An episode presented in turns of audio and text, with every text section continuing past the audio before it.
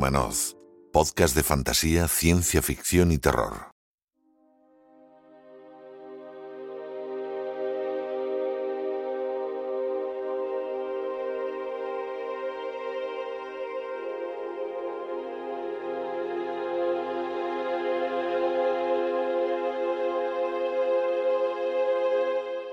En esta primera parte del programa eh, vamos a hablar de unos libros muy especiales, de unas obras muy especiales que probablemente muchos habréis leído en algún momento de vuestra vida. Yo, por ejemplo, que ya tengo unos años, recuerdo eh, de pequeño haberme empapado de, de, unos libros rojos muy, muy chulos que además leías y releías porque tenías muchas posibilidades en ello, que eran los de Elige tu propia aventura, y seguro que muchos los conocéis.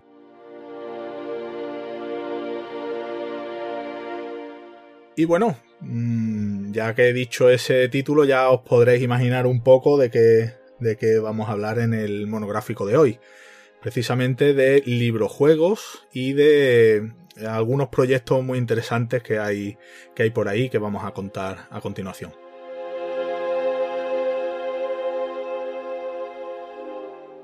Para eso está con nosotros Eduardo, más conocido en el mundillo como Edward T. Riker.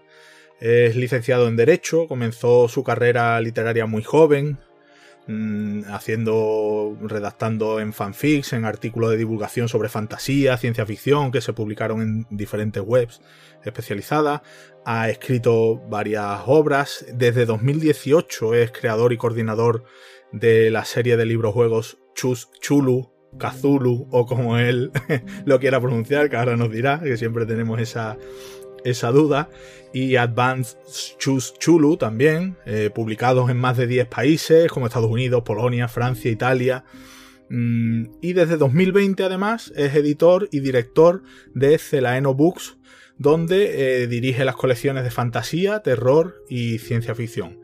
Es, eh, cuenta con mucha experiencia en gestión y asesoramiento de crowdfunding editoriales. De hecho, como he dicho anteriormente, vamos a comentar algún proyecto muy interesante que tiene entre manos.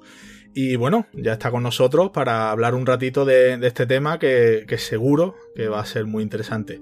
Eduard o Eduardo, ¿cómo estás? Encantado de tenerte en, en yo estoy encantado también de estar aquí con, con vosotros. Eh, sabes que la primera vez que, que contactamos fue por, por, la serie de, de Chus Kusulhu, ah, ya sabes cómo lo digo, Kusulhu, sí, en Canario.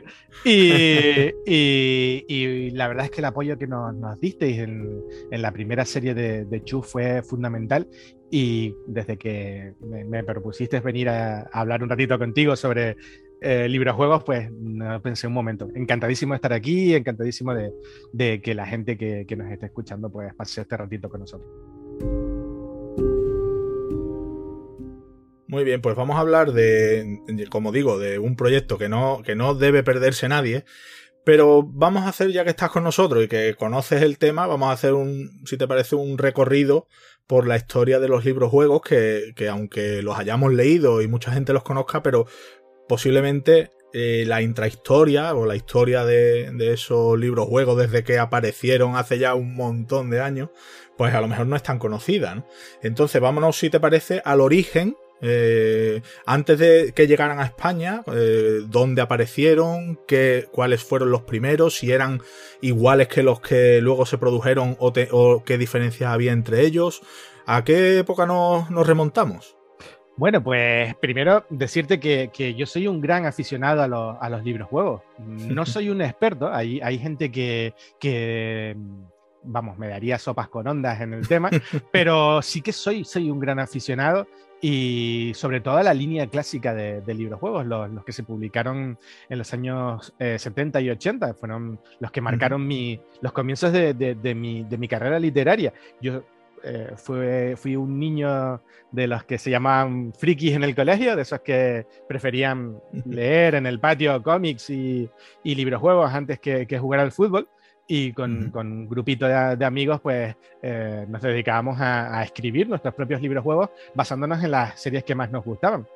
Y, eso es mi, primer contacto con, este mundillo. Así que te, voy a contar más, o menos cosas que, son interesantes sobre el mundillo de los libros juegos, pero sin, sin profundizar en, algo que se convierta en una disertación académica. Perfecto. Pues, te cuento, mira, el, concepto de, de, libro juego o de literatura interactiva podemos verlo por primera vez en, unas novelas románticas de, los años 30, en los que el, lector podía decidir eh, cómo quería que terminase la historia. No eran exactamente libros-juegos como los entendemos ahora, sino eran una especie de, novela con eh, elección de múltiples finales. Ese digamos que es el germen, y estamos hablando de los años 30, ¿no? Sí. Eh, al parecer ese, tipo de, literatura caló entre los lectores y se, hicieron varias eh, novelas de ese estilo. Eh, fueron publicados en Estados Unidos y eran dos autoras eh, curiosamente, dos mujeres que, escribieron esta primera eh, novela romántica que se llamaba Considera las consecuencias, de Doris Webster. Y, Muy apropiado el título. Y, hombre, y Mary Alden. imagínate que, en una novela romántica pudieras decidir si darle puerta a tu, counterpart a la mitad o, seguir eh, saliendo con, esta persona. Bueno, pues, pues fue una cosa muy curiosa, ¿no? En los años 30. a partir de ahí, el, el género siguió cultivándose, pero como algo experimental, ¿no? Eh, si tú hablas de, literatura interactiva, eh, oirás que te van a hablar de Rayuela. Sí. De Cortázar, ¿no? Y te van, a, te van a hablar también de, obras en las que él se implica al lector para que eh, decida de cierta manera cómo quiere que evolucione la trama, pero no son libros juegos per se. El primer libro juego que sí podemos considerarlo como una obra lúdica en la que la, idea es que el lector se convierta en protagonista, empiece a estar escrito eh, en esa segunda persona en la que tú eres el que, en el que estás eh, viviendo las circunstancias del libro, eh, aparecen por primera vez en los años 70. ¿Vale? y aparecen en, dos países, son Estados Unidos e Inglaterra casi al mismo tiempo. Los primeros libros, los, los americanos, si no me equivoco, no, los ingleses, los de Tracker Books. Eh, son unos libros muy curiosos porque tienen un formato eh, diferente a todos los libros que se estaban publicando en ese momento. Eran apaisados, eran unos libros muy visuales que incluían pistas en los dibujos, en el mismo texto, había que resolver puzzles. Eran muy, muy curiosos. Son unos libros eh, relativamente difíciles de conseguir en, formato físico, pero, pero sí se pueden encontrar todavía en Internet, ¿no? A, mí me llaman mucho la atención, nunca he leído ninguno, sí que he leído sobre ellos, pero nunca he tenido ninguno en, las manos. Y, fue el germen para que mm, eh, Montgomery y, y, Edward Packard crearan la, serie de Elige tu propia aventura, que se llamaba en un principio Adventures of You. Fíjate que, Montgomery y Packard crearon o Montgomery creó su primera, novela, su primera novela interactiva eh, y pasó, me parece que fueron eh, cinco o seis años hasta que alguien se atrevió a publicarla. Era un formato que, la, que, no, que las editoriales no querían arriesgar por ella. Sí, hay veces que lo novedoso da un poco de, reparo apostar por él, claro. Pues fue Bantam Books, una, editorial pequeñita, eh, que le dio la oportunidad de, publicar el primer eh, libro juego, ¿no? De, de The Adventures of You y que luego se convirtió en, en Elige tu propia aventura. Fue, digamos que no fue un éxito instantáneo, fue un, un, éxito progresivo, pero llegó un momento, eh, en, el año 76-77, eh, en los que se produce el boom de Elige tu propia aventura y se traduce a prácticamente todos los idiomas del mundo. Eh, la serie explota vendiendo 250 millones de de ejemplares. Es una barbaridad, una barbaridad. Yo siempre lo digo, es unas cifras que no alcanzan sino fenómenos literarios como puede ser eh, Harry Potter, ¿vale? Eh, y en una época en la que no era común, sí era común vender muchos ejemplares, pero no convertirse en un fenómeno global o mundial, ¿no? La, literatura era, más sectorial. Eh, siempre había grandes éxitos, pero no de, como eso. A lo mejor Stephen King, si podíamos considerarlo un éxito global. Y, eran libros orientados para los niños.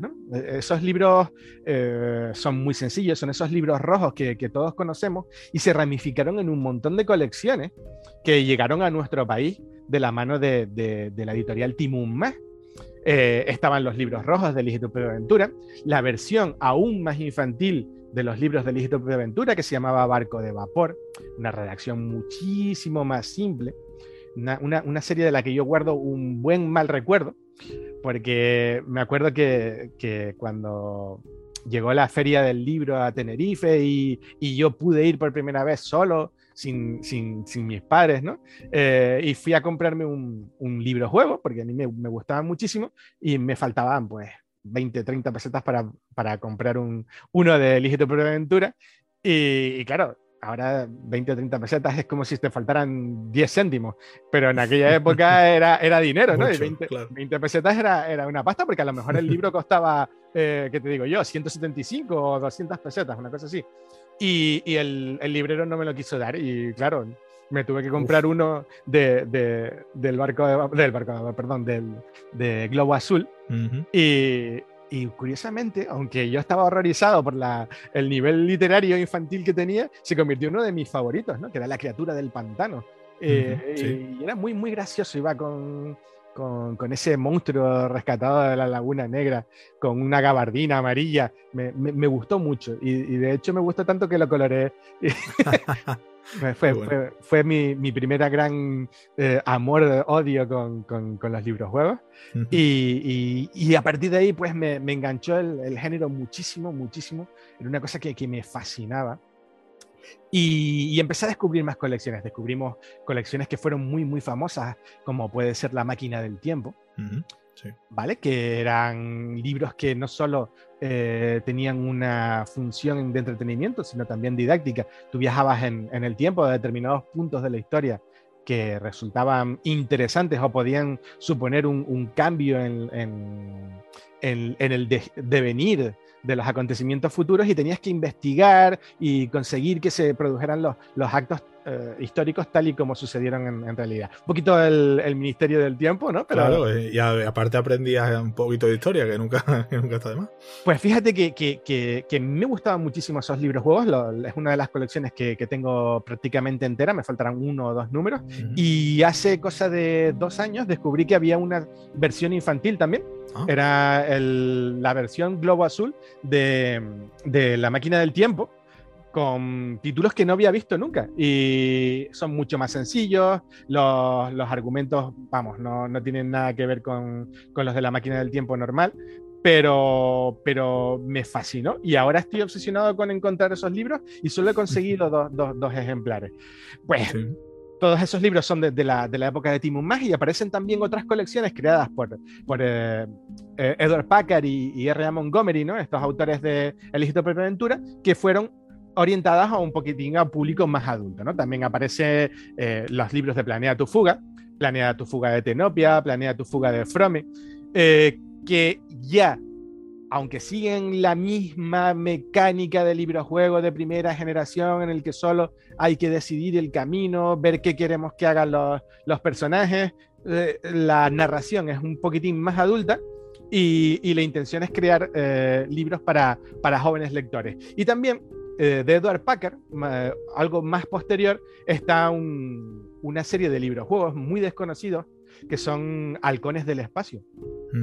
Eh, estos libros son relativamente difíciles de encontrar. Yo tengo muy poquitos ejemplares y, son una especie de planea tu fuga, pero con un nivel de ilustración que, vamos, son la, envidia ¿no? Eh, de los originales. Una, pasada y además una estética muy tipo cómic, me, resultaron muy interesantes descubrirlo. El, el, el libro juego, como ya te digo, eh, en esta primera época primitiva que va desde los finales de los 70 hasta prácticamente el año 81-82, eh, es simplemente un libro juego pensado para el público infantil, con elecciones, donde el, el lector decide qué quiere hacer para que la trama lleve a una consecuencia u otra, en unos libros destinados a enseñar a los niños que la toma de decisiones conlleva una serie de consecuencias, que si nosotros tomamos decisiones eh, arbitrarias o, digamos, eh, temerarias, ibas a obtener un resultado eminentemente negativo y si aplicabas la lógica o, eras eh, prudente en, tu, en tus acciones, ibas a conseguir seguir avanzando en la, en la trama. A mí me parece... Eduardo, una, cosa, ¿en qué año, en qué, cuándo llegaron los libros juegos a, nuestro país? Aproximadamente. Pues yo diría que, si no estoy muy equivocado, a principios de los años 80, eh, te lo puedo confirmar ahora mismo, si me, dejas un segundo. Yo tengo aquí, eh, estabas hablando de, de, de los libros juegos y yo tengo aquí en casa, que ya te he dicho que yo de pequeño leía de hecho, tengo algunos que, tenía yo en casa de mis padres y tal, de Elige tu propia aventura. Y de hecho, estaba mirando, ahora estaba citando algunos autores clásicos de, eso. Y precisamente algunos de los que tengo son de R.A. Montgomery, de Paul Granger, de Edward Packard y otros que no sé si son quizás que escribieron menos o tal. Jay Label, Deborah Lerm, Goodman y Shannon Gilligan, no sé, pero es súper chulo. Pero es que hablando de otras que has estado citando, acabo de recordar que yo algunas de esas también las leí en su momento. Al, describirlas, me ha venido a la memoria, lo tenía ahí, ahí guardado y es cierto, claro, las de Elige tu propia aventura las recuerdo muy bien porque era lo que más, lo que más leí en aquella época. Pero si es cierto que algunos de los que has citado recuerdo haberlos también leído en algún momento. La verdad es que es, curioso, curioso. Pues la memoria lo que es. No te digo, es que la, Elige tu propia aventura fue un, boom, ¿no? Fue una cosa completamente eh, inimaginable en todos sitios a donde llegaba. Se convertía en un éxito. Eh, creo que en España los primeros se, publicaron entre 1983 y 1984. Puede ser, no, no, no, estoy totalmente seguro, pero, pero me, parece que sí. Y, mm, son libros que, llevaban casi, eh, pues 5, 6, 7 años publicados en, Estados Unidos. Mm, nos llegó una oleada, una auténtica oleada. A mí me gustaría eh, que, la gente se, diera cuenta de lo importante que fue este género, que todas las editoriales que había en España, que en aquella época eran muchas, no, es como ahora que la mayoría de las editoriales son subsellos de, de dos editoriales más, más potentes, eh, eh, querían tener sus propios libros juegos y se traía absolutamente todo lo que tuviera una, elección eh, estaba puesto encima de la mesa. Y, te digo que estos primeros libros juegos de primera generación que trajo Timon Más eran muy, muy interesantes. Me, me, gustaban muchísimo, muchísimo. Y hay un sector del público, del lector aficionado a los libros juegos, que, que, no los considera realmente libros juegos, que ellos, para ellos, la, la, denominación de libros juegos empieza con los de segunda generación pero, pero no es cierto. En realidad, todos los libros eh, en los que tú tienes que tomar una decisión eh, es un juego. Así que. Eh, Incluso las novelas románticas de los años 30 se puede considerar un proto-libro, proto-libro juego. Sí, es un, es un proto-libro juego, ¿no? Es una, una cosa, digamos, como la. ¿Qué te puedo decir?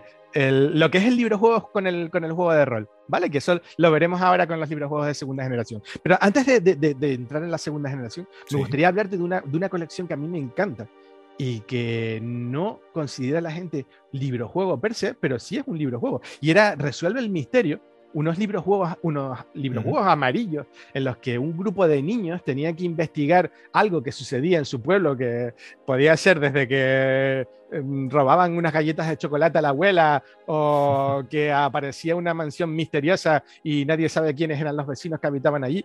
Y tenías que, leerte el texto y por las, por las pistas que estaban incluidas en el texto y en las ilustraciones que hacía uno de los dos niños, que era un manita, un ilustrador de, la leche, ¿no? y te hacía una imagen de la escena del crimen, tú tenías que descubrir qué es lo que había pasado y establecer una hipótesis y, descubrir el culpable de, de ese acontecimiento. Ahí no había decisiones, realmente, era un texto completo, pero tenías que, dar tu conclusión y a lo mejor pues estaba equivocada o, correcta. Y se leían con un espejo en el que ponías en la última página y en el reflejo estaba el, la, solución. Eh. ¿Y eso lo, consideramos entonces libro juego? ¿Tú lo consideras libro juego? Yo lo consideraría un libro juego, sí. Es como te, digo, eh, ¿consideramos un juego de cartas el Magic o, no? Y si consideramos el Magic un juego de cartas, consideramos el solitario un juego de cartas, el Tute, eh, si todos son juegos de cartas porque se juegan con cartas, todos los que eh, libros que implican una interacción por parte del, lector, para mí son, son libros juegos, incluso los libros que, se pusieron muy de moda hace unos años que te obligaban a romperlos, cortarlos. Pues hasta cierta medida es un, es un libro juego, aunque sea un libro juego hay uno que, se, que de hecho mm, se sigue vendiendo muchísimo, que se llama Destroza este diario o algo así, que, también te obliga a escribir cosas cada día y tal, y luego, o destrozarlo, yo que sé, hay, hay cosas que, bueno, estamos ahí un poco en el límite, digamos, eh, que, bueno, habrá gente, como tú dices, lo de esto de los chicos que tenían que investigar, pues habrá gente que lo considere, otros que no, pero bueno, sí es necesaria una interacción, claro, y, ese, y no es, el lector no es un lector pasivo. Ese es el tema. En el momento en el que tú tomas el, papel de protagonista, aunque sea al final y sea la historia de otra persona, y yo creo que, que lo podemos considerar un, libro juego. Pero vamos, no vamos a entrar en, polémicas de ese estilo. bueno, eh, digamos que mm, luego llegó una segunda generación que cambió un poco las reglas del juego. ¿En qué, más o menos en qué año fue ese cambio? Imagino que sería a lo mejor algo progresivo, no sería algo brusco. ¿Y con, con qué obras o con qué colecciones entramos en esa segunda generación? Vale, pues en los años 80, a principios de los años 80, eh, se produce el boom de los juegos de rol.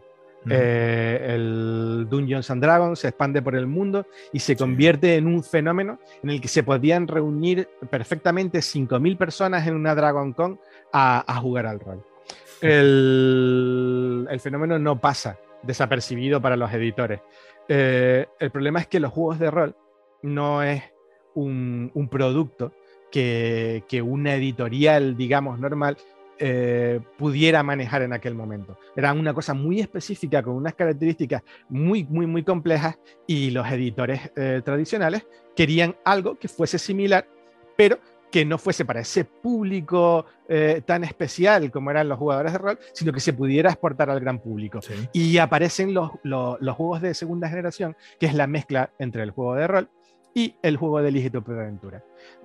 surgen en Inglaterra, en en, una editorial que se llama Puffin Books, que encarga a los, digamos, cabezas de, la, de la conocidísima eh, empresa em, Games Workshop de aquella época, en la creación de un producto que fuese eh, ese rol para todos los públicos.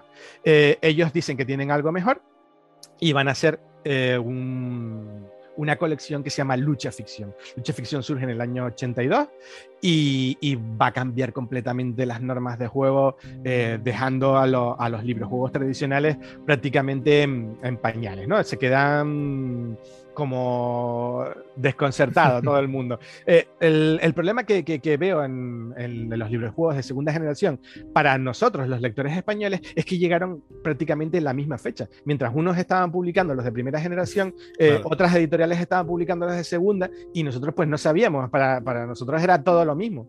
No era una evolución lógica. Y a lo mejor de ahí viene precisamente esa confusión de considerar unos juegos de rol y otros juegos infantiles de selección. Pero, pero eh, ahí sí está esa evolución. La mayoría de, los, juegos de, aventuras de, segunda generación, creados por, eh, Ian Livingstone y Steve Jackson en Inglaterra, son aventuras autoconclusivas con una serie de reglas relativamente simples, pero también relativamente complejas para el lector ocasional, en el que eh, tienes combates, tienes equipos, tienes em, la posibilidad de desarrollar una historia en la que lo importante no son tanto las, elecciones para ver las consecuencias, sino como el camino que tomamos para llegar al, final del libro. Suelen tener un final único eh, positivo y, para alcanzarlo tenemos que abrirnos caminos a través de diferentes eh, caminos, valga la redundancia, que nos plantea el libro. Son escritos por párrafos, ya no están escritos por página, sino párrafos cortitos, porque lo importante son esas acciones. No hay una descripción de lo que nuestro personaje está encontrándose y eh, cómo reacciona a, esos estímulos. ¿no? Es, curioso que, efectivamente esa era, claro, yo no, soy un experto en este tipo de, de juegos y libros juegos. Y, es cierto que yo había visto que algunos eran tipo, elige tu propia aventura, una página y al final si tal, a tal página y si tal, a tal. Y es verdad que hay otros que, claro, yo los veía que eran como, como tú dices, por párrafo. Un párrafo era página 63, era como muchas elecciones en, muy cada párrafo era una elección. era, era curioso. Sí, sí, la, idea era que estos libros juegos de segunda generación eran eh, aventuras de acción. Y como lo tanto tenía que ser muchísimo más dinámica. Ya no era una historia en la que tú decidías cómo continuaba. Era tu historia, la estabas viviendo en ese momento y, y, estabas enfrentándote a una serie de enemigos que van a intentar que tú no cumplieses con tus objetivos. Eh, a mí los libros de, de, lucha ficción, que fueron los primeros que descubrí, mm, me emocionaron. Además los encontré con una edad perfecta para leerlos.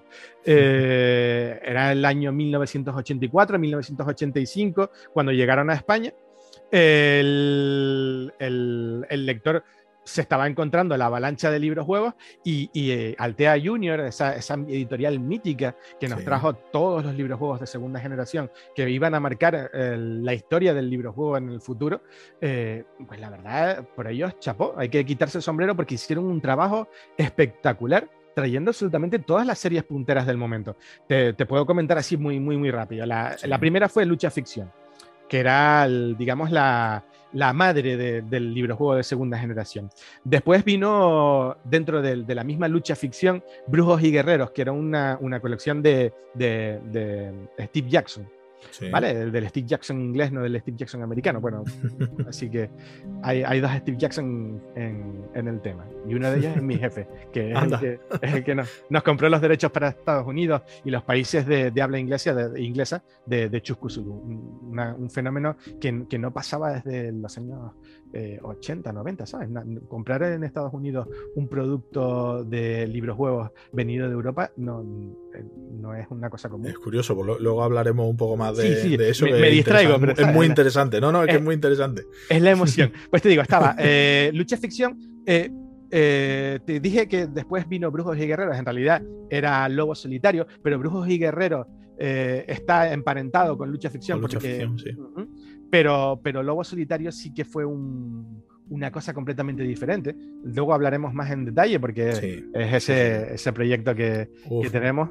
Que está... Estén atentos los oyentes porque les va a gustar. Seguro que ya algunos los conoce, pero les va a gustar. Pues te digo, el de, el de Lobo Solitario eh, quiso marcar una diferencia con, con, Lucha Ficción y en vez de tratarse de aventuras autoconclusivas, partidas de rol para un solo jugador, se convirtió en una auténtica saga en el que cada volumen estaba eh, hilvanado con el siguiente. Era la historia de un personaje, ese, ese monje del Kai, ese lobo solitario que ve como su templo en el que se entrena para convertirse en un guerrero que defiende la, la luz eh, es destruido.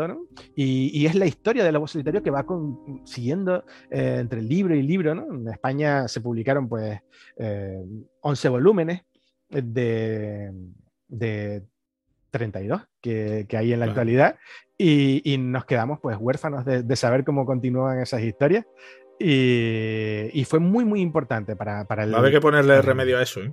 Sí, algo, algo, algo, se está haciendo, algo se está haciendo.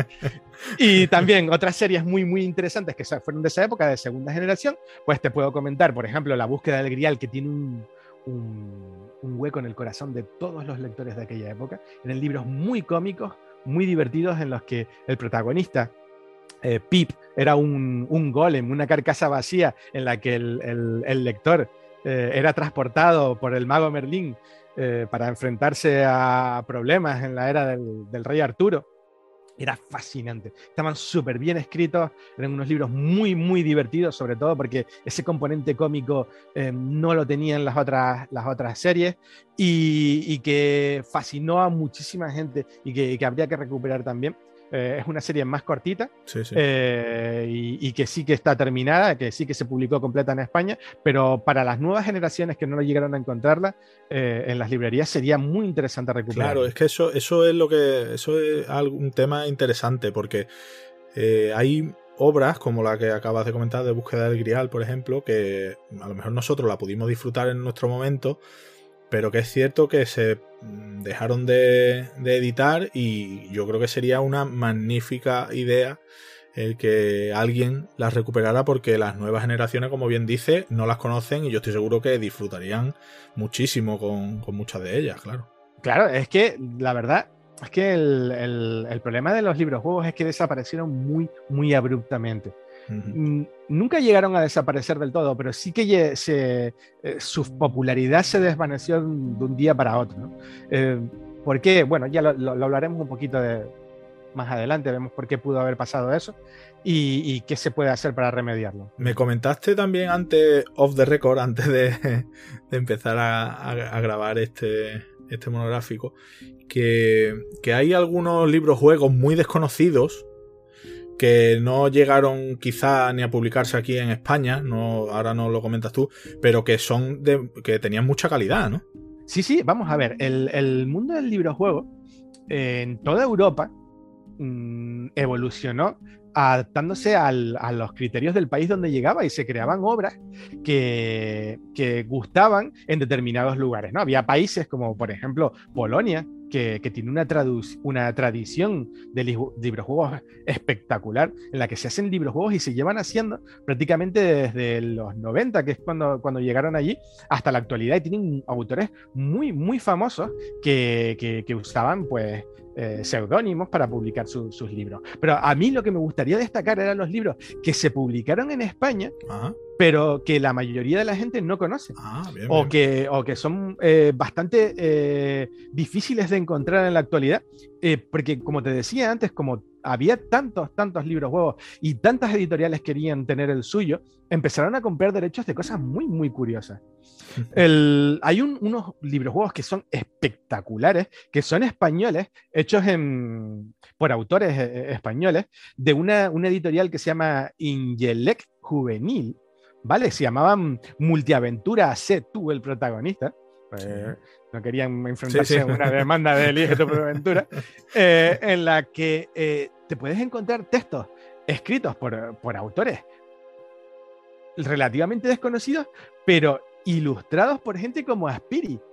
Y tú dices, hostia, eh, si esto es eh, Lorna, pero a, lo bestia. O sea, lo que yo disfruté en, mi época con, con las ilustraciones de, los juegos de Spectrum y esas cosas, tío. Impresionante. estamos hablando de un, de un autorazo, ¿no? Y que, este, estos libros de, de Ingelec, ¿no? Son muy difíciles de encontrar. Son los primeros libros eh, que yo vi en tapa dura de, de Elige tu propia aventura. Pues la mayoría eran paperback, eran libros eh, Para, quemarlos, para usarlos hasta que ya no pudieras más con ellos. Pero vamos, el encontrarlo fue una sorpresa y, eh, poquito a poquito he ido haciendo la, colección. Eh, no sé exactamente cuántos volúmenes se publicaron porque no, no, me he puesto a investigar total y absolutamente, pero todos los que caen en mis manos me, han llamado muchísimo la atención. Esta, esta, esta colección es antigua, y, es interesante. Otros libros que también me llamaron mucho la atención eran los, los mini libros de Elige tu propia aventura, de Tim Más también, pero que ya tuvo que haber sacado en, en, los últimos momentos, cuando ya estaba muy, muy explotado el tema. Sí, otro eh, formato, ¿no? Otro... Sí, en los años 90 eran unos libros muy pequeñitos, eh, se llamaban compact eh, libros juegos, libros compactos, en los que no necesitabas dados, no necesitabas lápices, estaban intentando recuperar otra vez al lector de libros juegos casual. Y hay uno, por ejemplo, este Agente Secreto Ace, que es el único que he encontrado de, este formato, que me llamó muchísimo la atención, porque era un libro juego en el que lo que primaba era coger el libro juego y ponerte a leer. Mm, sin reglas y sin, y sin nada. Aunque hubiese combates durante el mismo juego, no necesitabas tirar dados. Yo creo que ellos se dieron cuenta de que la complejidad de los libros juegos de segunda generación, el tener que sentarte, tener que tirar dados, tener que aprenderte unas reglas, mm, había apartado al gran público, al gran público de lo que era el género interactivo y no se dieron cuenta de que eso era solo uno de los muchos factores que estaba, eh, digamos, agostando el, floreciente campo del, del librojuego. Era también la sobresaturación de títulos, eh, esos librojuegos que estábamos hablando que son rarezas, libros como por ejemplo eh, Nancy, Nancy Drew y los Hardy, publicados por editoriales que, vamos, ni el nombre tienen en la portada. Bueno, mira, este, por ejemplo, es de Susaeta, ¿no? Susaeta, Sí, eh, sí, si sí. la conoces, es una editorial que publica muchísimo libro infantil. Pues estos libros juegos eh, son unos libros muy buenos, unos libros, eh, creo que son ingleses, de, de una autora de, mm, de libros juegos, de resolver misterios. De resolver misterios, pero ya, claro, el público estaba agotado, ¿no? Este tipo de, de- narrativa claro, ya, ya no sabías qué comprar. Ya le regalabas a tu hijo a lo mejor un Elige tu propia aventura, luego le comprabas un Nancy, Drew y los Hardy y decías, ¿esto qué es, mamá? Esto es lo que yo te pedí. ¿Y Eh, cuándo, y cuándo, Eduardo, cuándo podemos situar eh, el ocaso, digamos, del género, o el primer ocaso? Porque luego vamos a ver que, hmm. que todo eso tuvo una resurrección o dos.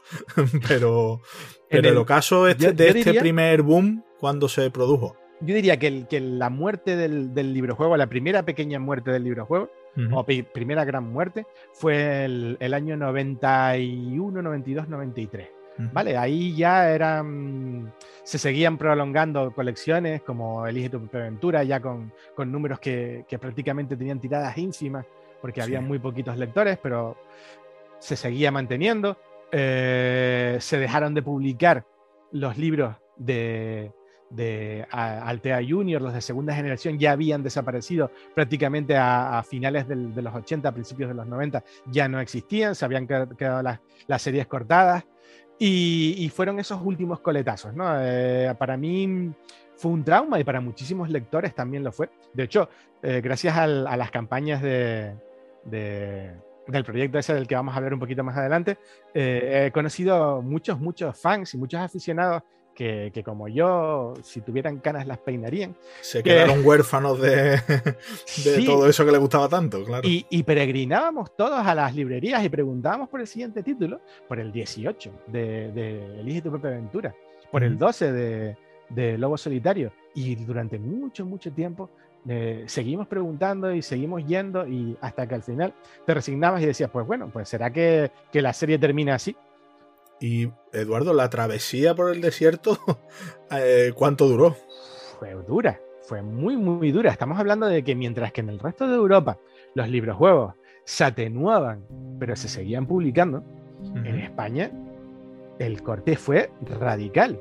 Eh, o se hacía una reedición de algo como el propia aventura, o no había libros juegos, no había nada nuevo, ninguna novedad, no, no se abría camino. Y había muchísimos autores de libros juegos, había muchísimos aficionados a los libros juegos que, que, que, que pasaron una travesía durísima, durísima hasta eh, prácticamente el- llegar al año 2000, 2005, en el que eh, Timo Más, de forma muy, muy tímida, intenta resucitar los libros juegos de segunda generación con una reedición de eh, Lucha Ficción, que era la que más éxito había tenido, y una reedición de ese Lobo Solitario que había dejado una auténtica legión de seguidores que estaban completamente obsesionados con la serie, porque era una serie que era rompedora en cuanto a calidad, en cuanto a esa eh, sucesión de tramas que se encadenaban de un libro a otro, y que ya habían dado el salto, habían llegado a buscar los libros por fuera,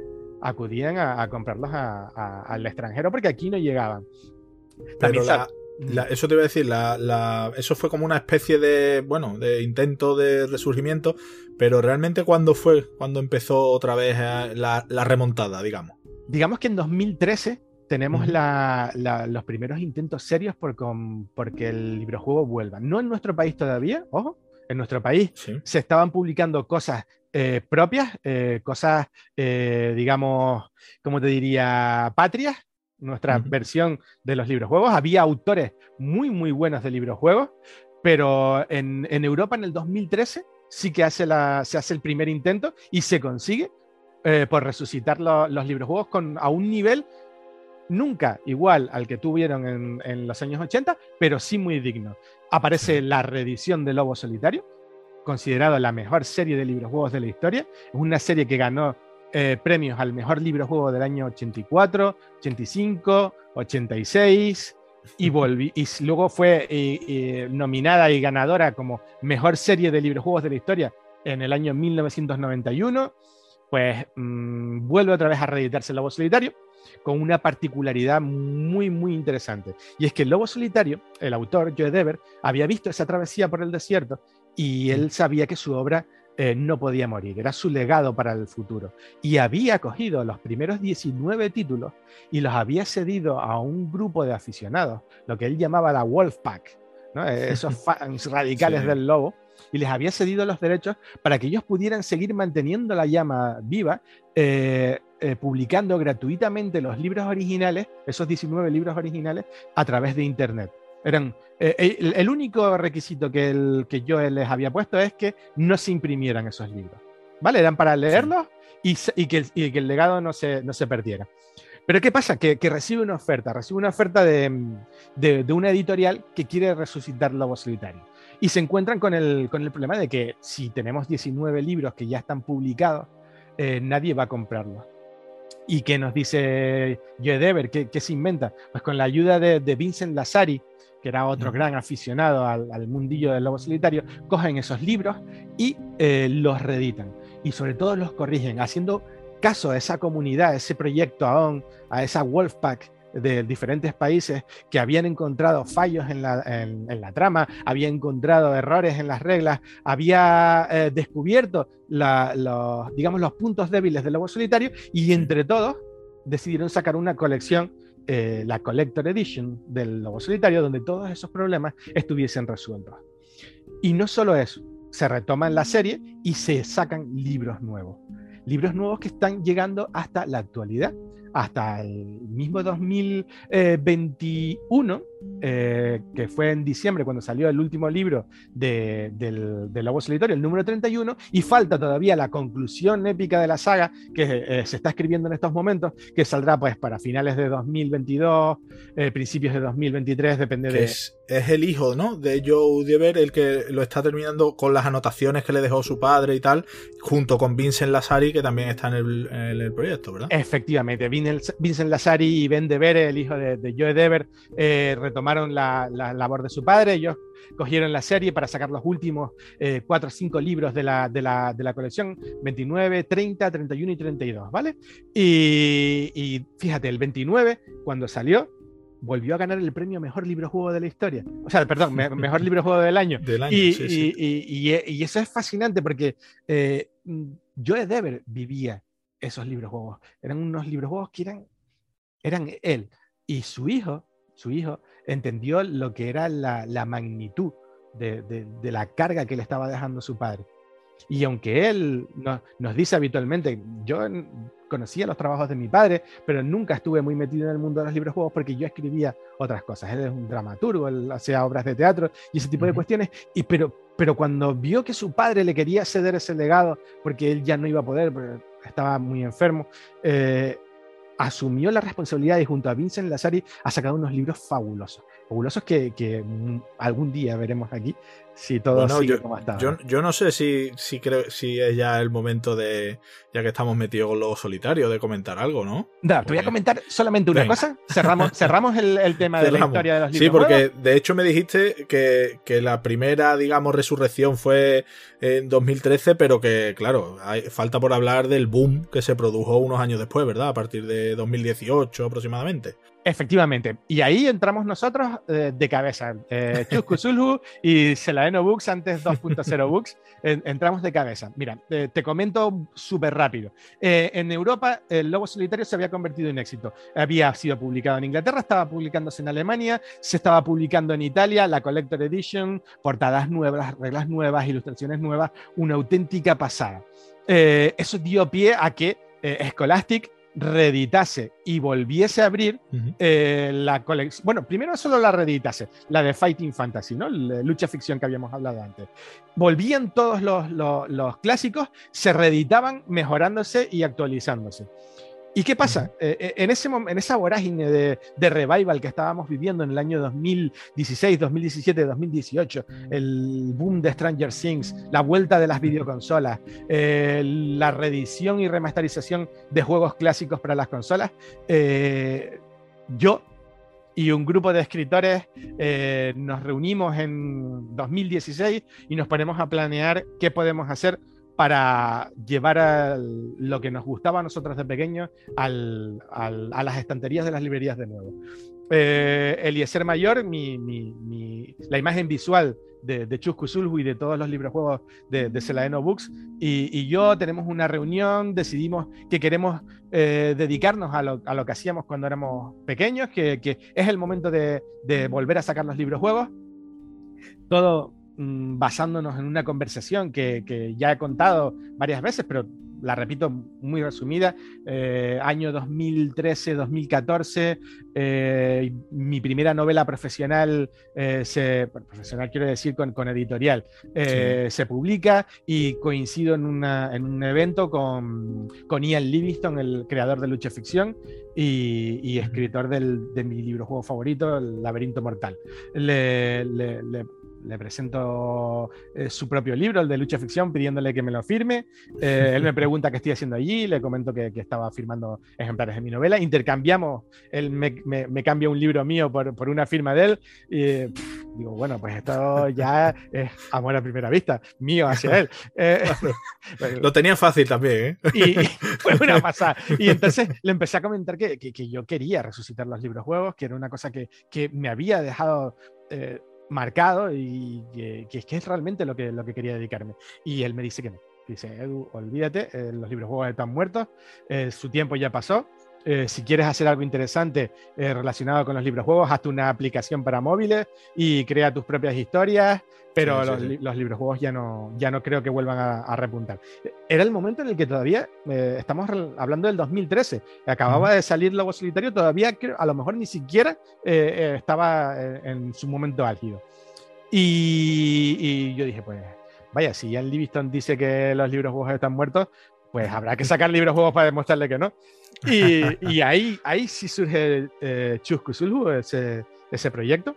Mm, lo que te decía, nos reunimos Eliezer y yo 2014 y todo lo que fue 2014, 2015, 2016 estuvimos planeando qué hacer. Primero íbamos a sacar una, serie de libros juegos clásicas eh, adaptando las obras de, la llamada de Kusulhu para, para, lectores que nunca habían leído la llamada de Kusulhu y, mm, y lo hicimos de un modo relativamente infantil, porque pensábamos que nuestros lectores iban a ser niños de 13, 14, 15 años, que eran los que habitualmente leen los libros juegos. Pero, pero cuando mm, ya nos disponemos a lanzar el proyecto, nos damos cuenta de que, de que no, que el, que el, que el nicho, la, la, gente que está consumiendo libros juegos no son chavales de 13, 14 o 15. Son señores de 40 que estaban trastornados porque les habían cortado a su, su, serie. por esa época maldita. Sí, digo, que en la que no había nada.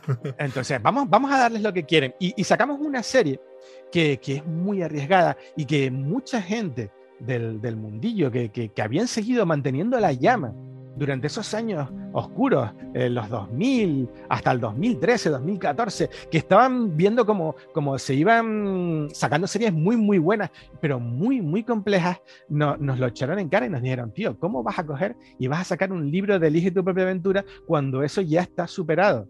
Y, y ahí entra mi mentalidad de editor.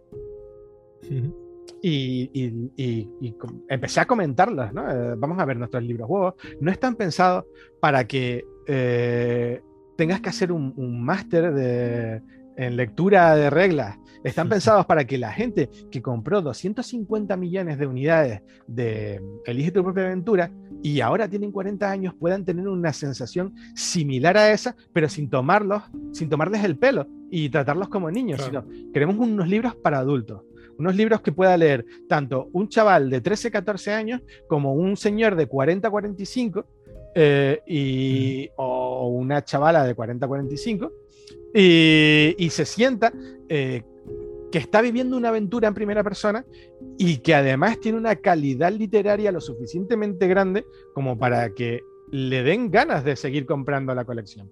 Y así surge Chusku Zulu. Sacamos una primera tirada de siete, de, siete ejemplares que en, principio no estaban previstos sacar siete.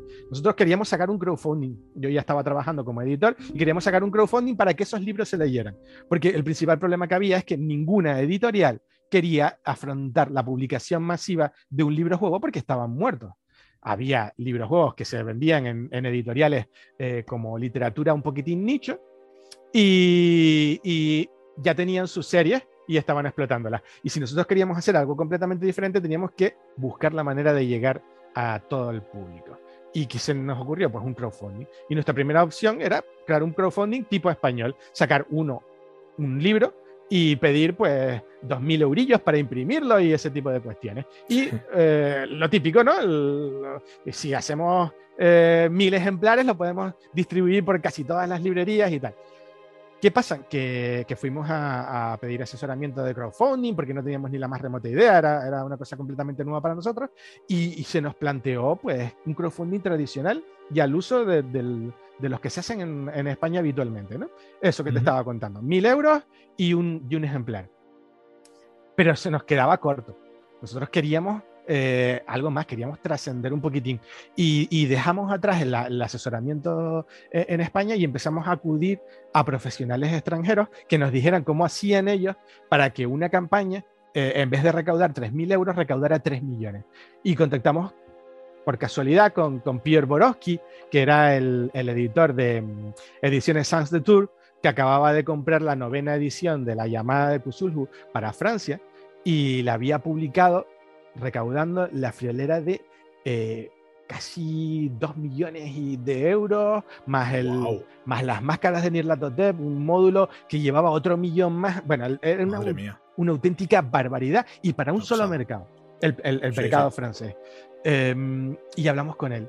Le contamos nuestra historia, le contamos lo que queríamos hacer, resucitar los libros juegos, y él decía, pues si quieres crear un impacto, si quieres eh, que tu obra trascienda, no saques un libro juego, porque un libro juego hay muchos. Crea una auténtica serie de libros juegos y saca cuatro, cinco, seis, todos de golpe. Los sacas todos juntos. Y así tus lectores no pensarán que es un libro que sale a la estantería y si se lo compran, se acabó porque a lo mejor te cansas porque has vendido 300 ejemplares y no quieres seguir publicando. Porque realmente las ventas de, libros... Sí, sí, que vean que es un proyecto robusto, digamos, que es un proyecto en el que uno está implicado y que quiere sacar algo de verdad interesante, claro. Por supuesto. Es que el, tema es que nosotros, te digo, yo, era un editor, Eliezer era mi ilustrador para la editorial y veíamos lo que, la realidad y veíamos que un libro de ficción, por mucho que nos quieran decir, si no tiene una marca súper potente detrás, eh, una editorial súper potente, un premio, eh, es un libro que va a vender 100, 200 ejemplares, 300 como máximo, y, punto. Y a lo mejor el ebook se vende otros 300. Y, eso ya es un, éxito para la fantasía, porque éramos nicho, muy, muy nicho. Entonces, um, nos dijo, es que eh, hay muchos libros que salen y no se terminan. Saca esto, va y hazlo como tú querrías que se publicara. Y no tengas miedo, porque lo máximo que puedes hacer es estallarte. le, hicimos caso y, surgió pues eh, Chuscu como un proyecto de, visión europea. Nosotros sacamos los libros en dos ediciones, en español y en inglés, para que si el mercado español no nos funcionaba, no funcionase el, tradicional inglés que sí que, que, compraba libros juegos. Y, sacamos un, proyecto en 2018 que recaudó 52.400 euros con siete libros, de los cuales seis eran la serie regular, más un séptimo libro, el, manicomio de Arkham, que solo se podría conseguir eh, en, el crowdfunding. Un libro especial y único, que luego eh, fuimos eh, modificando y cambiando para, para que fuera accesible para toda la gente que se perdió ese primer crowdfunding, pero con ciertas particularidades. Digamos que el, libro 7, ese, ese manicomio de Arkham, se convirtió en metajuego. Y, y, nosotros lo ponemos a la venta solo durante los crowdfunding de Chuscu tanto Chus 1 como Chus 2, y durante una fecha al año, eh, que es eh, cuando Aldebarán está en su cenit. Y ahí, búscate, ahí, búscate cuando Aldebarán está en su cenit. Yo te digo que está la constelación de Tauro, tienes que mirarlo. Y que cada uno lo mire y esté atento ese día. y, y, ponemos además muy poquitos ejemplares. Habitualmente ponemos siete. Eh, este año aparte de eso, este año, como es año de crowdfunding, estamos entregando Chusco Sulhu 2, vamos a poner también unos poquitos ejemplares en febrero para, mucha gente que se quedó sin, sin poder comprar Chus 2. Vamos a poner muy poquitos, siete ejemplares también, y luego volverá a estar a la venta cuando Aldebarán esté en su serie. Mm.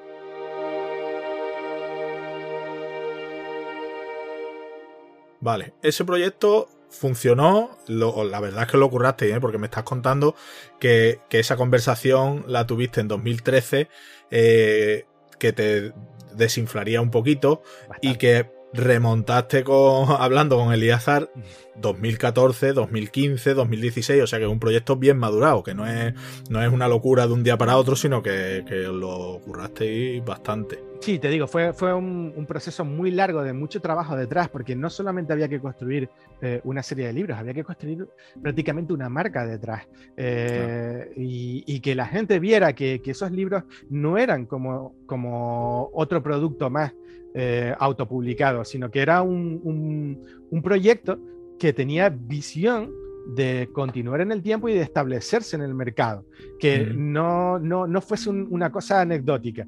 Y que sobre todo vieran que estaban destinados a ellos, a los lectores adultos, a, a gente que tiene un, una mayor capacidad de criterio. Si yo te vendo un libro que, te aburre, te vendo un libro que te trata como un niño, o te, vendo un libro que, no tiene una calidad literaria o un, o un roster de, autores lo suficientemente bueno, pues tú vas a, cansarte de la serie y, vas a tener unas críticas nefastas, ¿no? Eh, y vas a desaparecer tarde o temprano. Pues la verdad es que el proyecto, vamos, se puede ver en, la web, por supuesto. Eh, muy interesante. Pero bueno, yo, yo creo que ya, eh, después de todas las pinceladas que hemos dado de lo de Lobo Solitario, yo creo que ya es hora, porque la verdad es que es que un proyecto, vamos, ya has hablado, mejor libro juego del 84, del 85, del 86, estuvo un montón de tiempo sin reeditarse, sacaron los libros nuevos un montón de años después y volvió a ganar el libro, libro juego del año, es que es una pasada.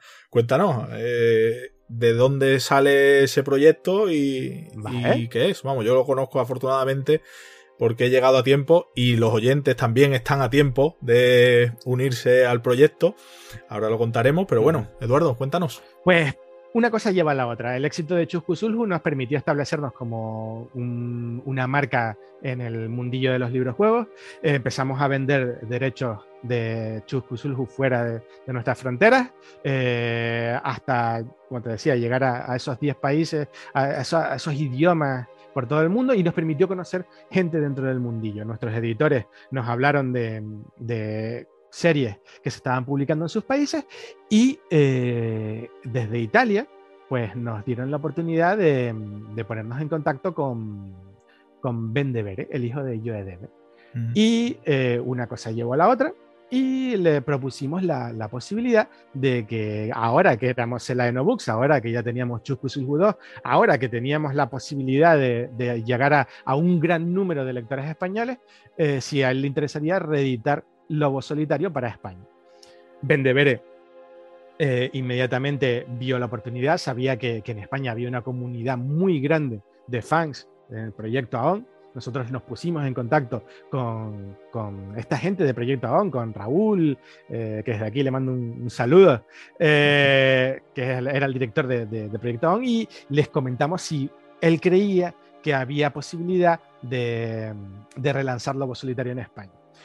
Lógicamente había muchísimo miedo porque ya se había intentado en el 2005, en ese intento que, fracasó y solo se publicaron cinco números, y, había cierto escepticismo porque el rumor de publicar Lobo Solitario pues, había surgido muchas veces entre el 2013 y este 2021 que empezamos a hablarlo con, con ellos. Eh, pero vieron que había una cosa diferente y es que esta vez estaba Vendevere apoyándonos detrás. Eh, eso es vital. Y ahí, y que había un, proyecto editorial detrás y con cierta experiencia, ¿no? La experiencia que nos había dado años de publicación, más la experiencia en libros juegos de, de Chu. Y, sacamos el, el, primer intento de, de, publicar Lobo Solitario para España. Y empezamos con la Collector Edition. Hablamos con, con Ben de nos dijo que, que, él nos podía ofrecer la Collection Edition y que no eran unos derechos eh, realmente baratos, pero que viendo la, situación en España, la inexistencia de, un, de una base enorme de, lectores de librojuegos, sino solamente ese reducto de, de grandes defensores y esos grandísimos escritores de, patrios de, librojuegos, él eh, nos iba a dejar facilidades para acceder.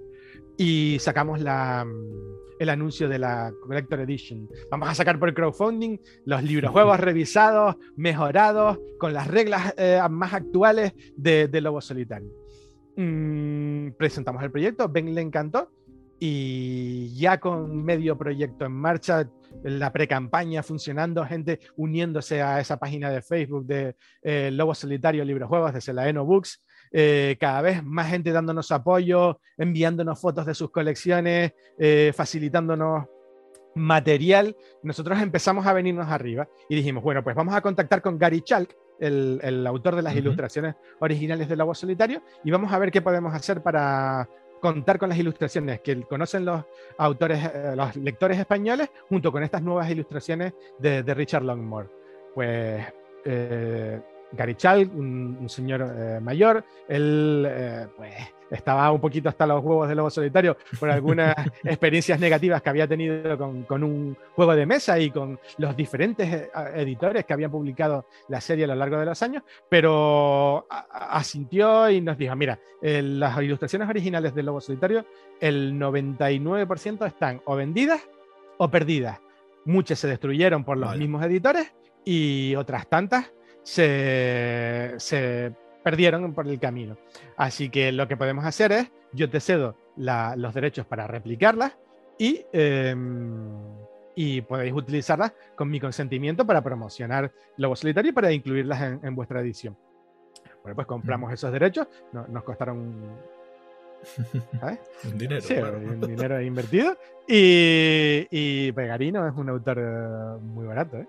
El, el tema es que que lo hicimos con, con, como si fuese un, gran gancho, ¿no? Porque eh, estábamos uniendo lo nuevo, esa eh, recopilación de reglas nuevas mejoradas, esos textos ampliados y revisados, eh, porque eso no lo había dicho, pero los textos son mucho más largos que los originales, ¿no? Pero hay más enjundia. Y, y, y además podríamos recuperar las ilustraciones originales de Gary y las portadas originales de Gary Chal que se habían perdido porque en España se habían utilizado unas portadas hechas exclusivamente en España. Primero por un autor que se llamaba Ricard Recio, que creemos que es Ricard Recio Ponce, un autor de ilustraciones infantiles que mm, por mucho que hemos intentado contactar con él o con sus herederos, no hemos podido porque queríamos también incluir esas ilustraciones eh, de portada en, nuestro libro para que fuese una, edición definitiva, pero no ha habido manera. Eh, sí pudimos contactar con, Alejandro Colucci, que inmediatamente se mostró eh, encantado de colaborar con nosotros. Él se puso en contacto con Timum Más, bueno, con Planeta ahora, que es la propietaria de Timum Más, para que nos dejase utilizar esas ilustraciones. Se resolvió muy rápido y, él estaba un poquitín asustado porque no sabía la, repercusión real que había tenido su edición del 2005. Él era muy jovencito cuando lo hizo y, su estilo, según él, eh, ha mejorado mucho, pero es que esas ilustraciones son fabulosas, fabulosas, para que nos vamos a engañar. Alejandro Colucci, de hecho, para nuestros oyentes, que sepan que la siguiente parte de este programa tenemos la tertulia de ilustradores y precisamente uno de ellos mm, es Alejandro Colucci, así que le, comentaremos también sobre el proyecto. Que seguro que... le mando un saludo y no tengo palabras para agradecerle ese, ese eh, digamos, ese primer contacto que fue de un eh, en horas, decirle, mira, eh, ¿te interesa? Sí, pero tengo miedo porque las ilustraciones no son excesivamente buenas. Digo, pero ¿qué, ilustraciones estás hablando? Las del Lobo Solitario del 2005 son una maravilla. la autoexigencia de, de, cada uno que, pues, todos le hemos convencido y está en el proyecto. Y de hecho, eh, sus ilustraciones serán incluidas en uno de los add-ons que tenemos en la, en, la, campaña, que es un libro de arte que se llama el, el, libro de arte del lobo solitario, que incluye las ilustraciones. Y ahora agárrate porque viene la última gran exclusiva que no sabe absolutamente nadie y que Voy a decir con entre comillas, ¿vale? Porque no, no es seguro eh, al 100%, pero yo diría que al 75-85%. Y Venga, primero, un libro de ilustraciones donde, van a, donde aparecen las ilustraciones de Richard Longmore, actual eh, o ilustrador de la Collector Edition, las ilustraciones de Gary Chalk restauradas, con las portadas de Gary Chalk las portadas de Alberto Dal Lago, autor del, de la eh, colección eh, Collection Edition y de la Definitive Edition. ¿Vale? Que eso no lo he contado, pero lo contaré después. eh, las ilustraciones de Alberto Colucci y, y, y agárrense, las ilustraciones de Nerd Gore, el último ilustrador de Lobo Solitario, de esto es calentito, no lo sabe absolutamente nadie, no lo hemos anunciado a, nuestro, a nuestros mecenas, no, no lo sabe, eh, vamos, esto primicia mundial. Y es todo gracias a que el crowdfunding lleva un ritmo espectacular. Espectacular. Eh, yo recuerdo eh, que la yo la verdad es que me apunté las primeras 24 horas y esas primeras 24 horas que fueron de locura. Mm.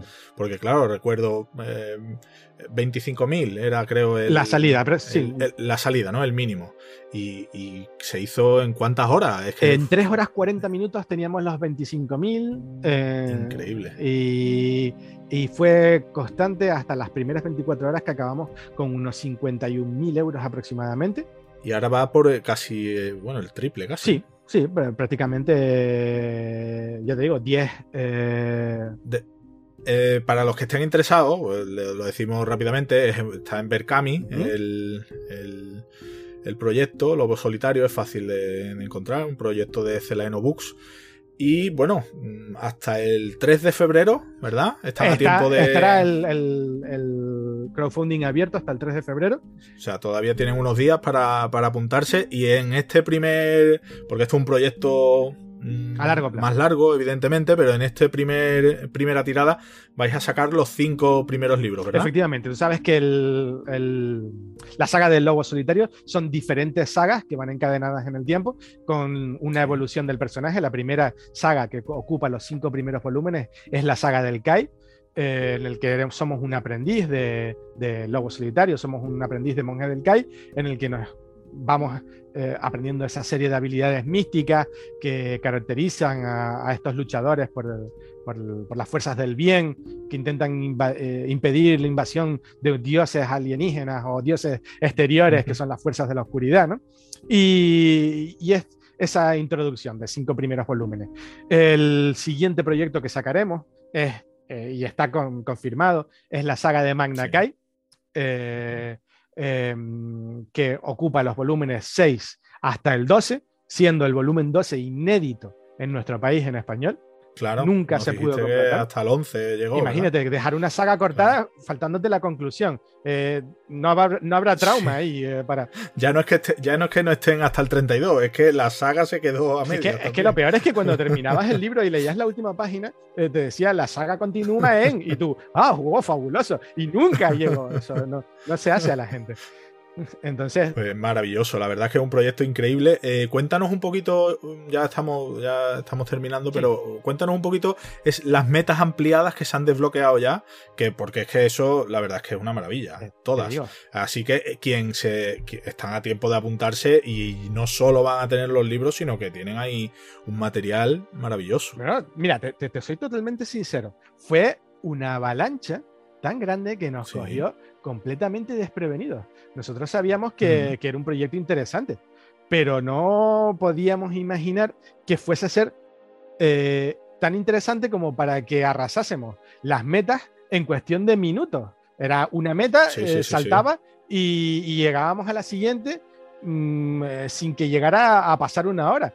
Bueno, pues, pues te cuento así muy, muy rápido antes de hablarte de, de las recompensas y ese tipo de cuestiones. Pues mira, vamos a ver, los tengo aquí delante porque ni yo mismo me acuerdo de todas las cosas que se han hecho. Mira, la, primera meta que desbloqueamos, eh, si te compras la colección, que tiene dos tipos de colecciones, tienes una colección por 75 euros, que es la colección en tapa blanca, eh, tapa blanda, eh, un paperback de toda la vida, con un formato. Los cinco libros, claro. Claro, 75 euros los cinco libros. Exacto. Eh, o 125 la colección en tapa dura, edición coleccionista, numerada y eh, a nombre exclusivo del comprador. Esto es una, una, cosa muy interesante que creo que debería tener todo el mundo en cuenta. Eh, eh, esa edición no se va a vender en librerías, es la edición del crowdfunding. aunque sea el mismo contenido incluye una serie de, mejoras, como es eh, un, tamaño un poco más grande, eh, una cubierta exclusiva y única para la saga del Kai, hecha por Eliezer Mayor, el maestro grabador que trabaja con nosotros en Celaeno, con, con una cubierta exclusiva que, en la que luego irá la sobrecubierta con las ilustraciones de, Alberto Dallago para que no, no, no, se pierda eh, ese arte por ninguna de las de los mecenas. Y, y como te decía, son una edición numerada eh, incluye una tarjeta de autentificación en la que te viene tu número de, comprador. Por ejemplo, si fuiste el primero que la compró, eres el uno de 300. Mm, ¿no? Creo que se han vendido unas 200 o 300 colecciones, no, no, estoy seguro, estoy hablando de, memoria. Y, tienes la 1 de 300 a nombre de tal, este, este, este pergamino corresponde a tal y, eh, tienes tu número de la Wolfpack, que además estará en un registro de Selaeno Books que se podrá consultar online para que puedas ver que, quiénes son tus compañeros de armas, otros lobos, otros lobos solitarios, en el que podrás incluir tu nombre más tu nick de, guerra, ¿no? Ese, eh, yo qué sé, Edward T. Riker, eh, hacha de fuego, ¿no? Que era pues mira, continúa si te parece con la con las recompensas, ah, ya que estás comentando el tema de los dos de los dos formatos de libro, tapa blanda, tapa dura coméntanos la, así brevemente las distintas opciones que tiene quien se apunta y ya terminamos con la. Vale, pues perfecto. Mira, esas son las dos recompensas principales: la recompensa de la tapa blanda y la tapa dura, 75 eh, y 125. Y además eh, tenemos los libros sueltos. Puedes comprar, si no estás eh, dispuesto a, afrontar la serie entera, o quieres probarlo, quieres probar el primero, el segundo, te faltaba uno y quieres ver, aunque ya te digo, no, no tiene nada que ver lo que se publicó en los años 80 con lo que estamos publicando ahora. Es una edición mucho más grande, eh, con muchas más secciones y, corregida, ¿no? Pero supongamos que quieres probarlo. Hay mucha gente que ha comprado el libro 1 ínfimo comparado con las colecciones completas, pero, pero hay gente que lo quiere así. Y, y aparte de eso, hemos añadido una serie de add-ons. Digamos que las colecciones, si las compras completas, tienen gastos de envío gratuitos a tu casa. Si te compras un, un libro suelto, viene con los gastos de envío incluidos. Sale como unos 21 euros aproximadamente, un libro solo. 15 em, si te lo compras en la, en la colección completa. Y, y, además hemos puesto una serie de add-ons para que la gente pueda contribuir a la campaña y que suba, eh, siga sumando esa cantidad y descubrir libros juegos nuevos. Tenemos dos add-ons eh, que son la, eh, un libro juego clásico y tradicional que es Imperio Cobra Venda, un libro de, Jonathan y Pepe Pineda, los autores originales del, juego de, Imperio Cobra, que nos hubiese encantado también contar con Isidre Monet y, es una cosa que, que ya veremos para Cefa, era, sí, era clásico. Es verdad. el, el, el clásico. pues, pues, te digo que ese libro no es nuestro, no es de Seleno Books, eh, es un libro que, que, publica otra editorial, pero que mm, nosotros hemos comprado los derechos de, de, Imperio Cobra de Pepe Pineda para que a partir del, de este año 2022 todos los libros que salgan de, de la serie eh, sean con nuestro sello y con nuestra impronta de, forma de hacer los libros juegos. Un libro juego clásico, como te decía, para que la gente descubra los libros juegos de primera generación, esos de tomar decisiones simplemente. El segundo add-on que hemos incluido es Advanced Chuskusulhu Volumen 1, eh, Escape de Relé, un libro juego desquiciente para lectores adultos, siguiendo la, eh, la premisa de los libros juegos de segunda generación. Ahí sí tienes, como te decía, mm, hoja de personaje, combate, tiradas de dados, pérdida de cordura. Eh, es un libro muy, muy difícil, ya lo advierto a la gente que se lo vaya, a comprar. Es un libro muy divertido, un libro muy sangriento y muy, muy, muy en la línea eh, del. no de, de Lovecraft, porque para eso está Chusku más en la línea del juego de rol de, de Chaosium y mezclado con, con, ese componente uh de, de, buscar el, lector adulto, ¿no?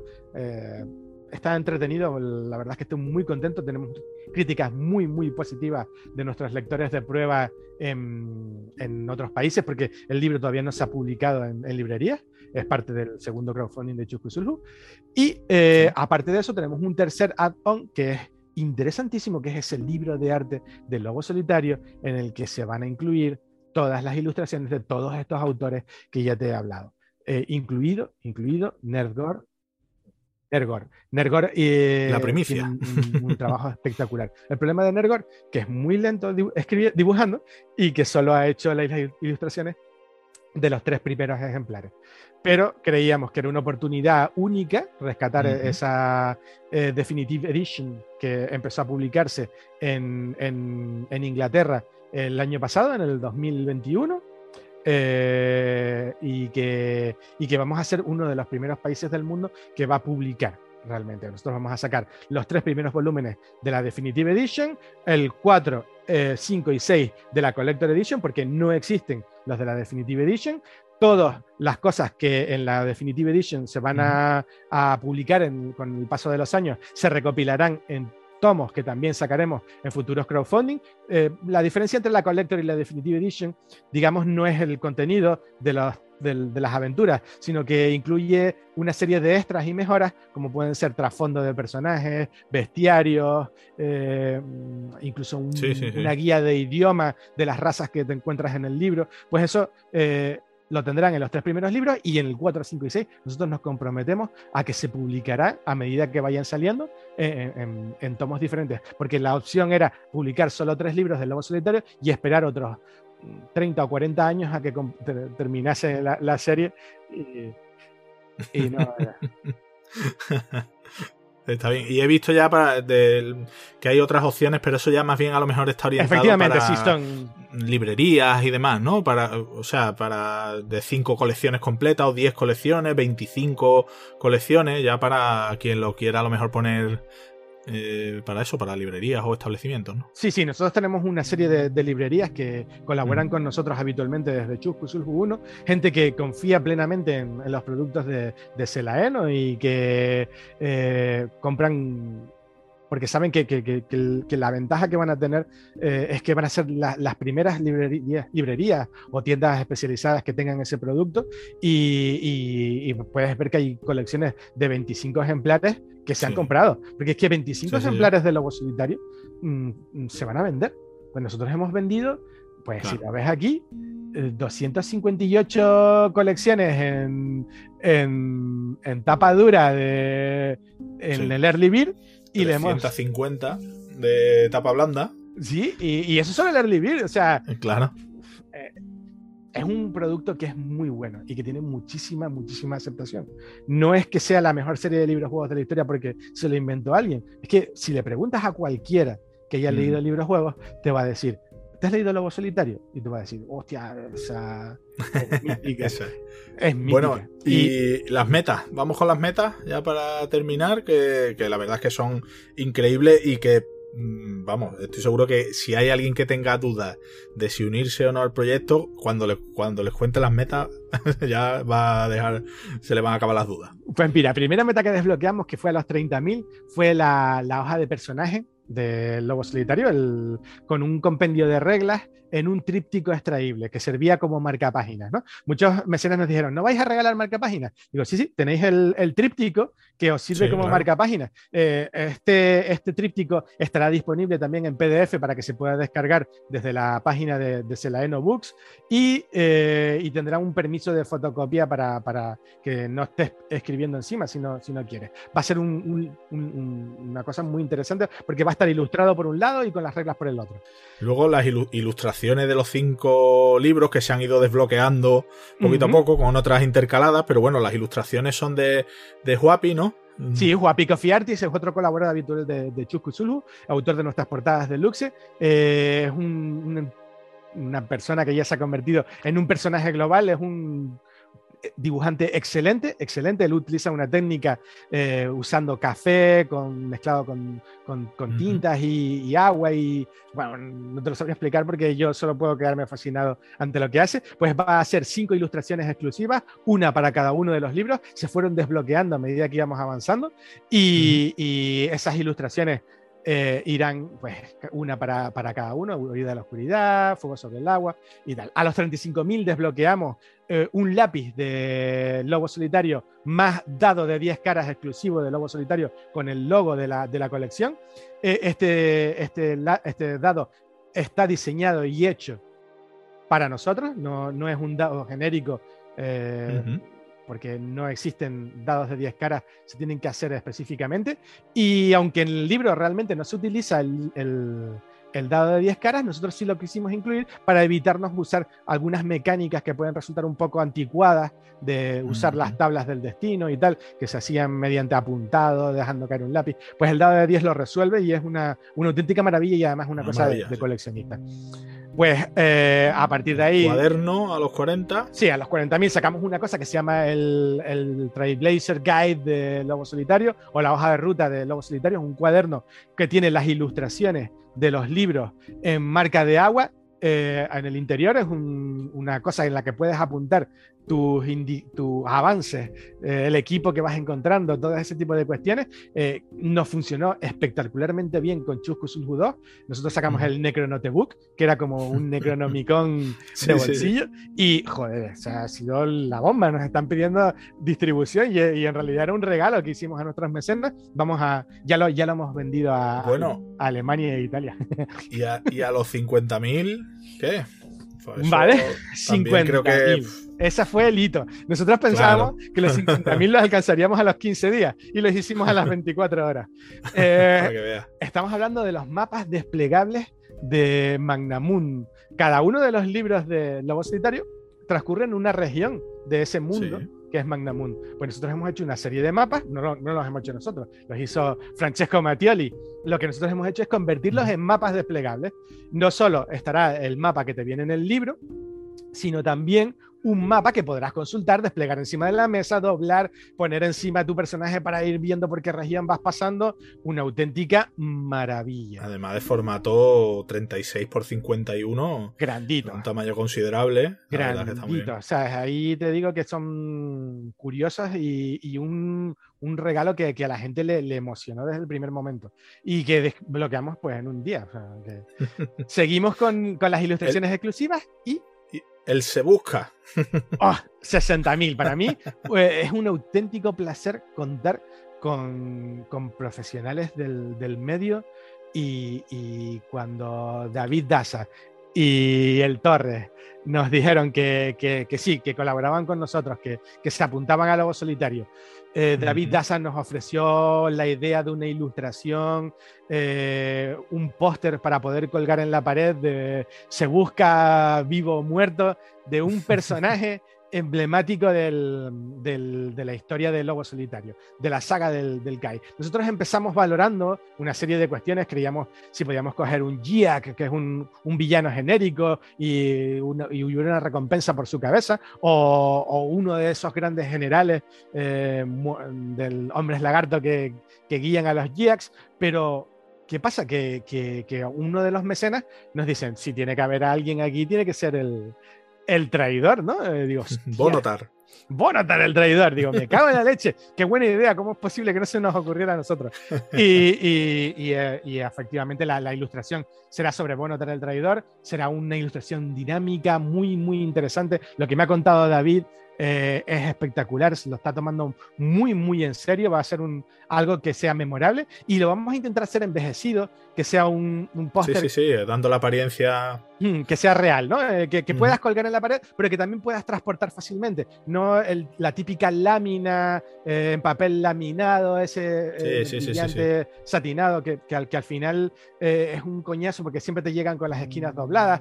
¿Y, y... el Torres? ¿Qué es lo que.? Uh, ¿Qué es lo que nos va a presentar? Juan Torres el Torres. Sí, eh, digamos que eh, para los que no conozcan el Torres, las tres personas que no lo conocen, es el, mejor guionista de cómics que hay en la actualidad en España, pero no porque lo diga yo, sino porque mm, si hay un premio lo tiene él y se lo han dado, ¿no? Eh, es como un, poco el lobo solitario de, los cómics hispanos y, y, se ofreció a hacernos un prólogo para, la colección, hablándonos un poquitín de su experiencia con los libros juegos y como fan originario de, de, Lobo Solitario. Nosotros íbamos a incluir ese prólogo en el primer libro, pero viendo el bestial tamaño que tiene el primer libro, eh, es una barbaridad, tiene 550 secciones, eh, hemos llegado a la conclusión de que lo vamos a incluir en el quinto, ¿no? en el que cierra la saga del, del Kai. Y ahí estará ese prólogo del Torres que, seguro que va a ser... Eh, emotivo y espectacular, ¿no? Bueno, y hay una ahí que está a los 75.000, que esperamos llegar también. Está muy cerquita. No sé si cuando estén escuchando nuestros oyentes este programa ya se habrá llegado, pero bueno, Mira, eh, también es una pasada. A, día de hoy eh, estamos a las puertas y nosotros, por la evolución que suelen tener los crowdfunding que hemos hecho hasta ahora, Eh, sí, de los últimos días. las últimas 48 horas son cruciales, ¿no? Y creemos que se va a llegar a desbloquear la recompensa de 75.000, que, que ha sido una recompensa que, que fue fruto de la investigación, de, descubrir eh, qué podíamos eh, ofrecer a nuestros mecenas y fuimos mirando otros eh, proyectos de Lobo Solitario que han surgido, como el juego de mesa que se publicó en el 2014, si no estoy equivocado, de, Gary Chalk. Y allí Gary Chalk y otro gran ilustrador, bueno, ilustrador, no, creador de figuras, eh, también perteneciente a la, a Games Workshop, como era Gary Morley, ¿no? ya él trabaja por su cuenta, había ofrecido una figura exclusiva de lobo solitario eh, para, para, ese crowdfunding. Y me pareció fascinante esa idea y contacté con, con Gary Morley, eh, al principio a través de su representante, lo estuvimos buscando por, por, la red, pero Gary estaba ilocalizable, y, y, hablé con el representante de, bueno, un representante de, de creación de miniaturas, de Matchlock Miniatures y le dije, mira, necesitamos a Gary para nuestro crowdfunding porque mm, esto se nos cae encima. Mm, no, no llegamos a los 75.000 si nos descuidamos eh, muy pronto. Y, hablando con él, él se puso en contacto con Gary Morley, le planteó la, la idea, él estuvo hablando con, con, nosotros, le comentamos lo que, lo que queríamos hacer. Y, y por un momento, su participación en el crowdfunding estuvo a punto de, no poderse realizar, porque es una persona que tiene eh, muchos compromisos, ¿no? Y, pero, pero creo que, al final, al ver la marcha del crowdfunding, él claro, se animó. Sí, dijo, vamos, si no, si no es una cosa que tenga que estar hecha de hoy para mañana, eh, a mí sí que me interesa participar con vosotros y llegamos a una, negociación eh, para producir la, figura y tal. Y, yo creo que, se va a alcanzar esa meta. Vamos a sacar esa figura exclusiva para el mercado español, eh, para los compradores de, Lobo Solitario, para los participantes en, este crowdfunding. Que va a tener un valor no solo, digamos, eh, eh, económico, monetario. Sabes que las figuritas de. No, claro, pero es algo exclusivo que, realmente va a tener también. Y bueno, imagínate esa figurita puesta en, el mapa desplegado. Es que eso nos lo dijo también un mecenas. Y digo, pero ¿cómo pueden tener tan buenas ideas los jodidos? Es que no. deberían ser creativos aquí. Y la, idea es esa: que, que, tengas una cosa que sepas que es tuya y que no tiene nadie más. Eh, hay muchos comentarios que nos preguntan si la vamos a diseñar en 3D y no, va a ser una figura de la vieja escuela, va a ser hecha por moldes, va a ser hecha modelada primero en, masilla, luego se le sacarán moldes, eh, se producirán en, metal blanco y, se, se producirán las que se vendan en el crowdfunding. Y puede que alguna más para cerrar la, digamos, la, Em, la producción, ¿no? Si, si, no vas a hacer 498, sí, si tienes que hacer 500, pero, pero no estarán en circulación, vamos a, dejarlo así claro, ¿no? O sea, sean figuras que, tendrán un valor eh, emocional para los, para los mecenas. Pues vamos, Eduardo, yo creo que con todo lo que hemos contado de este proyecto, no me extraña que vaya tan bien, pero y además, eh, como decimos, en los últimos días que quedan todavía está a tiempo. Quien les haya gustado lo que hemos contado, que estoy seguro que habrá mucha gente, pues están a tiempo de, apuntarse. Mm, ya lo hemos comentado, o en Berkami directamente Lobo Solitario o a través de, vuestra web, celaenobooks.com. Ahí hay un enlace que lleva directamente al Berkami y ahí tenéis la posibilidad de uniros a, a este proyecto que además, además de traer esta saga la mejor saga del libro juego de la historia, esto, son, esto es solo el comienzo. Hay un proyecto ahí de fondo que, la verdad es que es una auténtica maravilla. Sí, nosotros, nuestra intención es eh, devolver a las estanterías de las librerías los, libros juegos, no solo los nuestros, sino de todas las editoriales que, están publicando libros juegos contra viento y marea, editoriales que sacan cosas muy, muy dignas, eh, muy eh, trabajadas, autores que, llevan dando el callo a, los libros juegos y que por motivo X o por motivo Y no han podido acceder a editoriales eh, lo suficientemente grandes como para que los coloquen en, el sitio que se merecen y creando un ecosistema, construyendo otra vez la base desde cero. Como ya te decía, que haya la mayor cantidad de lectores, que las generaciones que las leyeron lo transmitan a las generaciones que no lo leyeron, porque muchos de los que leíamos somos ahora eh, padres y, estamos con, una generación que, está redescubriendo un mundo fabuloso. Y la generación intermedia, la que se perdió, la que tiene 20, 30 años eh, y, que está metido en los juegos de mesa, está metido en el rol, está metido en, en todo el lo que vino después de los libros juegos, sepan que, cuando no tienes un equipo, cuando no tienes un grupo, cuando no tienes gente para, jugar, eh, porque hay una pandemia, porque cada vez es más difícil reunirse con amigos, porque la, vida te lleva a otra parte, tienes esa posibilidad de jugar en solitario con, aventuras de la misma calidad e incluso a veces más que, una partida de rol o un juego de mesa tradicional. Y que todo tiene, tiene su ecosistema y que hay, que hay que mantenerlo porque una cosa se retroalimenta y alimenta a la otra.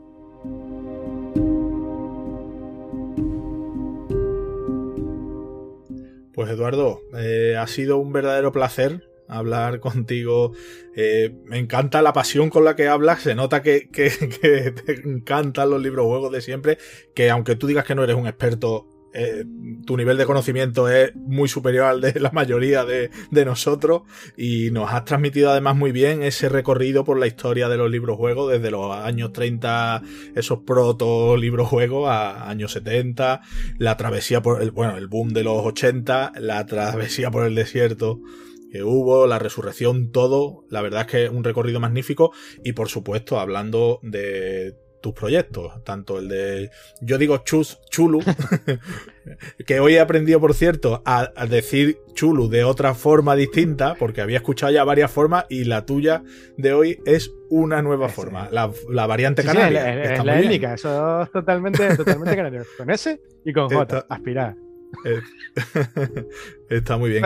pues ha sido. Sí, solo una última cosa, eh, a relación con lo que estás diciendo. Eh, no sé si se, voy a recomendar un blog, ¿vale? Que no es mío, es de... Sí, sí, sí, por supuesto. Si realmente queréis eh, ver a expertos en librojuegos, gente que, que, sabe de lo que está hablando, no solo desde el, desde el, origen, sino hasta la actualidad más reciente en, librojuegos.org. Eh, eh, han hecho una labor manteniendo el, blog, manteniendo el canal ahora en YouTube, eh, que, para mí es encomiable. pasaron épocas duras porque no había realmente una base de aficionados enorme, pero los que se quedaron ahí, tío, o sea, permíteme decirte que. La resistencia, la resistencia. son gente que, yo no mantendría una conversación con ellos porque me avergonzaría, ¿no? Del, del nivel de, que hay ahí. Y, les agradezco muchísimo también que, pese a, que a veces no tenemos las mismas ideas, eh, le han dado soporte a, Lobo Solitario, han dado soporte a Chusku Sulhu y, y, me han dado soporte a mí eh, como editor. Que eso es importantísimo, estar con, con, con tus futuros lectores o con los que crees que son van a ser tus lectores y poder escucharles y ver sus opiniones y, decir, chicos, os escuchamos y haremos todo lo que esté en nuestras manos por, por, complaceros, pero también tenéis que tener en cuenta que no sois únicos, que hay que volver a reconstruir el género desde cero. A mí me parece eh, un sitio estupendo para que la gente que quiera meterse en el mundo del librojuego, que quiera saber más profundamente sobre, sobre el tema, librojuegos.org, ORG, y a, y a disfrutar. Perfecto, pues nos lo apuntamos por supuesto y, ya bicharemos la, web, el YouTube y todo, todo lo relacionado con eso. Pues Eduardo, lo dicho, ha sido un placer, muchas gracias por pasarte por Windows espero y deseo que en un futuro haya más proyectos que podamos contar aquí, estoy seguro que, que los habrá por supuesto que, acabe la campaña de Lobo Solitario, bueno, ya es un éxito, pero bueno, que acabe con el éxito completo. Y, nada, estamos en contacto y por supuesto aquí sabéis que en Windows siempre tendréis un, huequecito para, contar lo que vayáis. Lo Perfecto, muchísimas gracias de verdad. Sabes que, como te dije, ustedes son parte de, de Chus, son parte de, nuestra historia y, y siempre los consideraremos eh, nuestros colaboradores y, sobre todo amigos. Muchísimas gracias a todos por haberme escuchado, dando la chapa durante tantas, y tantas... ha sido muy, muy interesante y estoy seguro que los oyentes lo van a agradecer. Pues nada, Eduardo, lo dicho, un abrazo grande. Muchas gracias. Hasta luego. Hasta luego.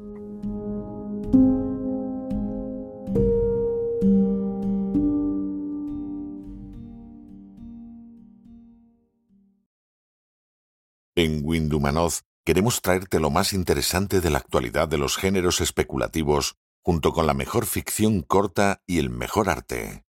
También queremos ayudar a los autores dándoles voz y visibilidad. Y para todo ello, necesitamos contar con tu espada. Visita patreon.com barra Windumanoz, echa un vistazo a nuestras recompensas y considera unirte al grupo de amigos que apoyan este proyecto.